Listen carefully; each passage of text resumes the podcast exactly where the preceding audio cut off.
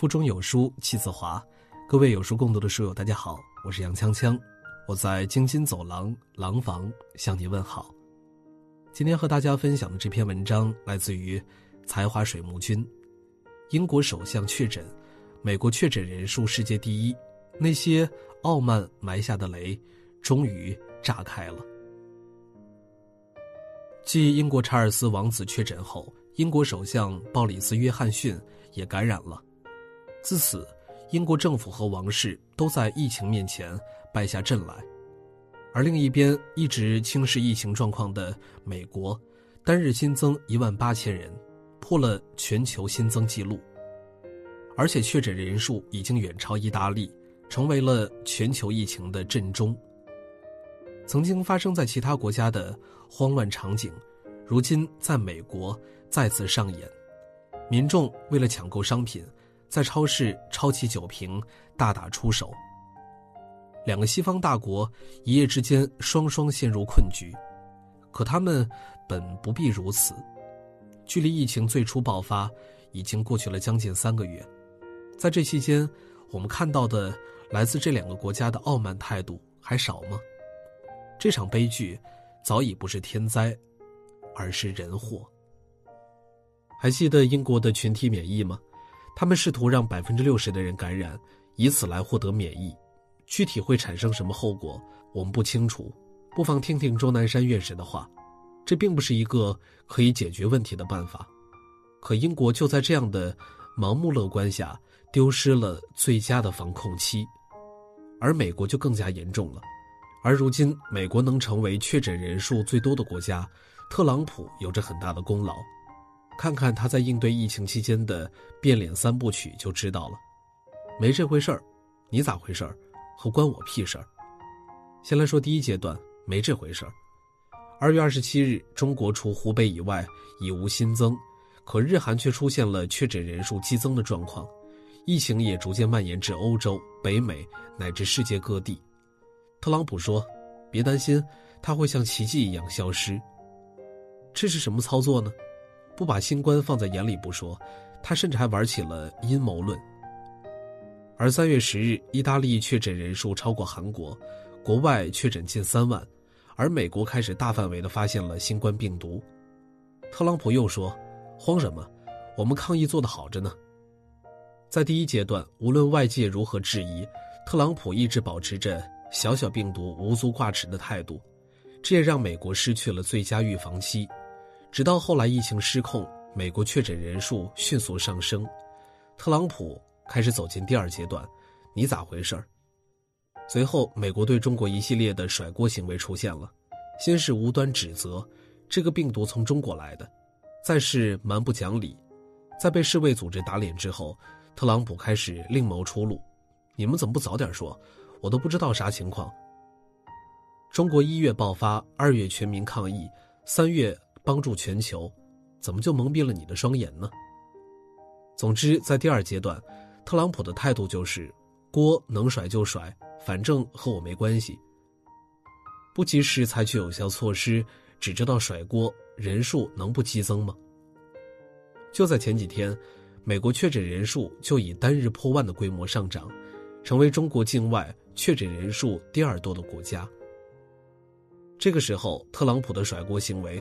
不仅引起了世界不满，本土人士也看不下去了，这就变脸到了第三阶段，关我屁事。当记者质问数以万计的美国人正陷入恐慌，你准备说点什么？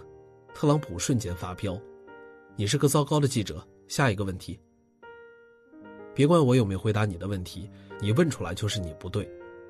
当记者质疑特朗普发言和健康专家表述不一致时。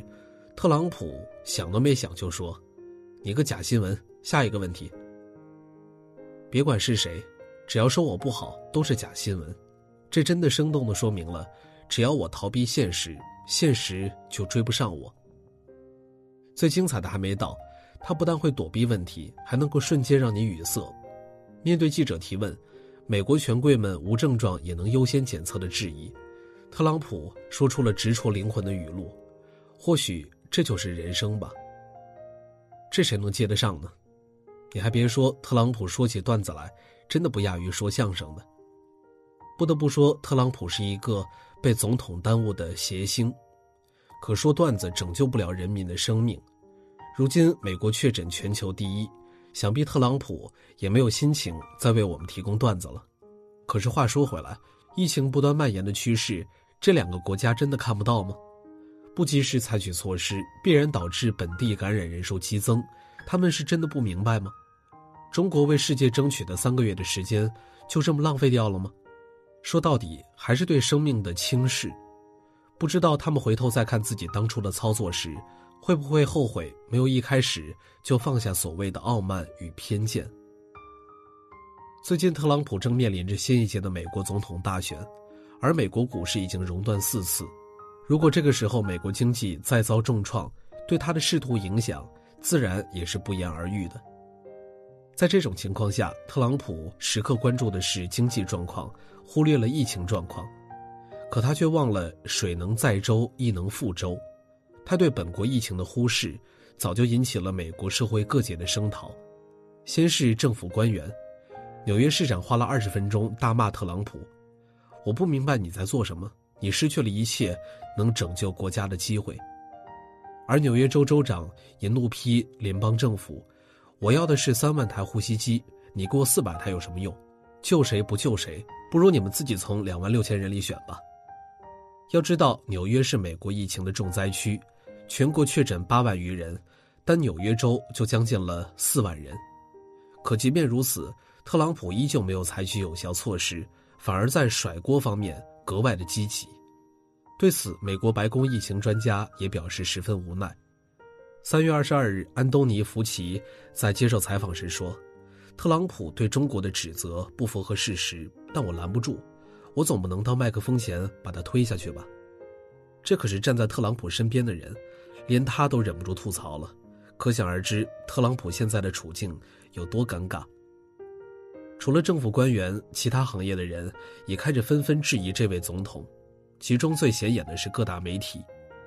今天看到了这样心酸的一幕：一位主播在录制新闻之前，刚刚得知自己的同事因新冠肺炎去世的消息，原本不该发生的一幕，在美国政客的支持下还是发生了，而特朗普却还在向大众扩散着数不清的好消息：呼吸机很充足，口罩和防护装备很充足。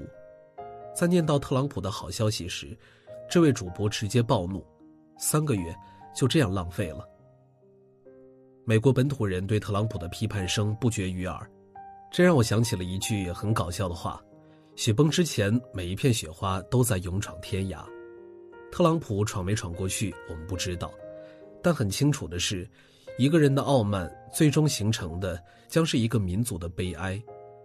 美国的无辜居民。正处在疫情带来的水深火热中，当地枪支弹药销量激增，由于恐慌引起的囤枪现象时有爆出，囤手指已然成了美国一种炫富的潮流。而面对美国这个名人优先检测的事儿，美国人又能怎么办呢？不过也只是无奈的自嘲一声：“如果自己是明星就好了。”写到这儿，突然想起了特朗普淡然回复的那句：“这就是人生。”何其可悲，何其可笑！这还没完，别忘了还有一群站在生死线上的医护人员。作为一个经历了疫情爆发过程的人，这也应该是让我们最担心和心疼的人群。相信大家都看过这个视频，在美国疫情还未如此严重的时候，美国传染病医生就在节目中直接怒骂：“这简直是国家级丑闻！”因为新冠病毒检测机制不完善。想要救人，医生还得给卫生部打电话，恳求他们为病人做核酸检测。缺乏物资，这就意味着未来会有更多的人有感染的风险。果不其然，如今美国疫情爆发，可让人心痛的是，医疗物资依然没有到位。三月二十五日，美国加利福尼亚州的医护人员上街讨要物资，我们需要 PPE，现在就需要。要有多无可奈何，才会让医护人员做到上街抗议呢？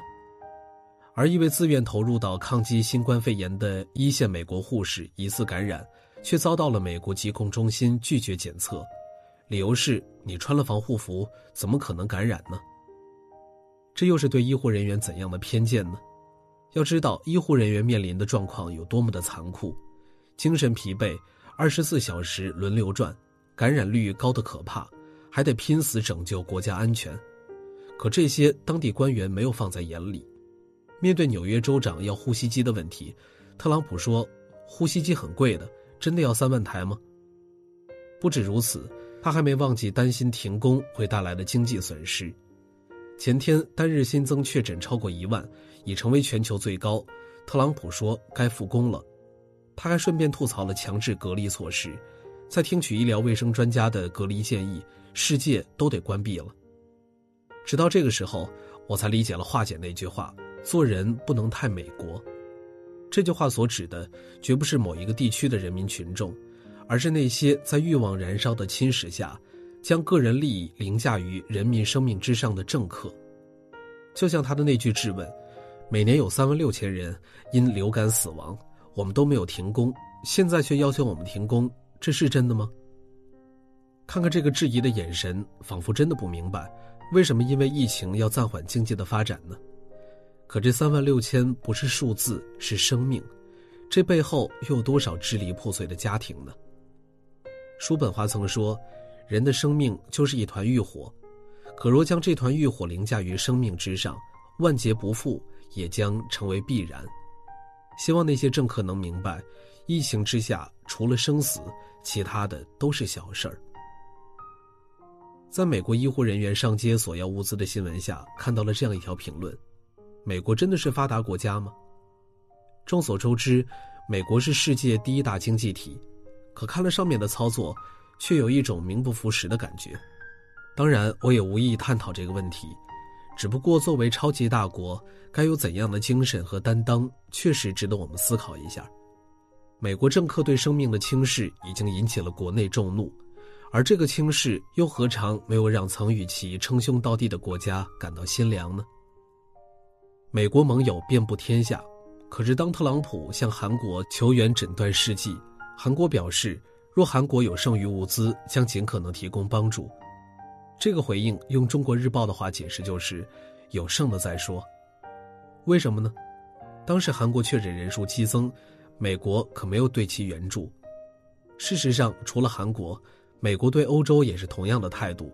最明显的莫过于意大利。当意大利成为全球死亡病例最多的国家时，曾向美国发出求救。美国不但无视。反而从兄弟那儿运走了五十万份采样试子。美国的态度让他们惊讶，还有更多让他们惊讶的，这些求助无果的国家，怎么也没有想到，愿意冒着危险去给他们治疗伤口的，是自身还未痊愈的中国。从帮助日韩到伊朗，到巴基斯坦，再到意大利，直到现在，中国已经竭尽全力帮助了八十二个国家抗疫。耿爽在最后一句也说了。投我以木桃，报之以琼瑶。这句话戳中了多少人的泪点？欧洲疫情沦陷之际，中国曾毫无保留地与意大利紧急连线进行经验分享，随后又派遣医疗人员奔赴那个濒临崩溃的国家。所有的欧洲人都不明白为什么中国愿意这么做，或许意大利人也没有想到，在中国爆发疫情时，意大利出于关怀，派出一架拉着捐赠物资的飞机。竟会以十倍的回馈再飞回到那片国土，而今天在继续提供医疗物资、派遣医疗专家团队之后，中国又决定派遣一百六十名医护人员和技术人员奔赴意大利救援。关于报恩和拯救这件事儿，在疫情期间我们做的太多了，而那些受到救援的国家，也开始重新面对中国，有了一个全新的想法。我们早就习惯了散发善意，甚至也不想为此邀功自傲。只不过疫情之下，没有一个国家是一座孤岛，而能否为这个世界带去一点福音，才是一个真正彰显大国形象的指标。今天得到了一个好消息，美国特朗普做出承诺，确保美中排除干扰，集中精力展开抗疫合作。美国终于意识到了，抗疫是全人类的战役。而团结才是唯一的出路。此刻，我们不需要多说什么，只愿每个国家都能重视起来，早日控制疫情，不再有死亡和悲痛，只有如约而至的美好，没有什么是过不去的。世界，加油！点个再看，为这个世界再增添一份祝福吧。好了，今天的文章就为大家分享完了。在这个碎片化的时代，你有多久没有读完一本书了呢？长按扫描文末二维码，在有书公众号菜单免费领取五十二本好书，每天有主播读给你听。我是杨锵锵，我在京津走廊廊坊为你送去问候。喜欢这篇文章，走之前记得在文章末尾给我们的文章点一个再看。我们明天的同一时间不见不散。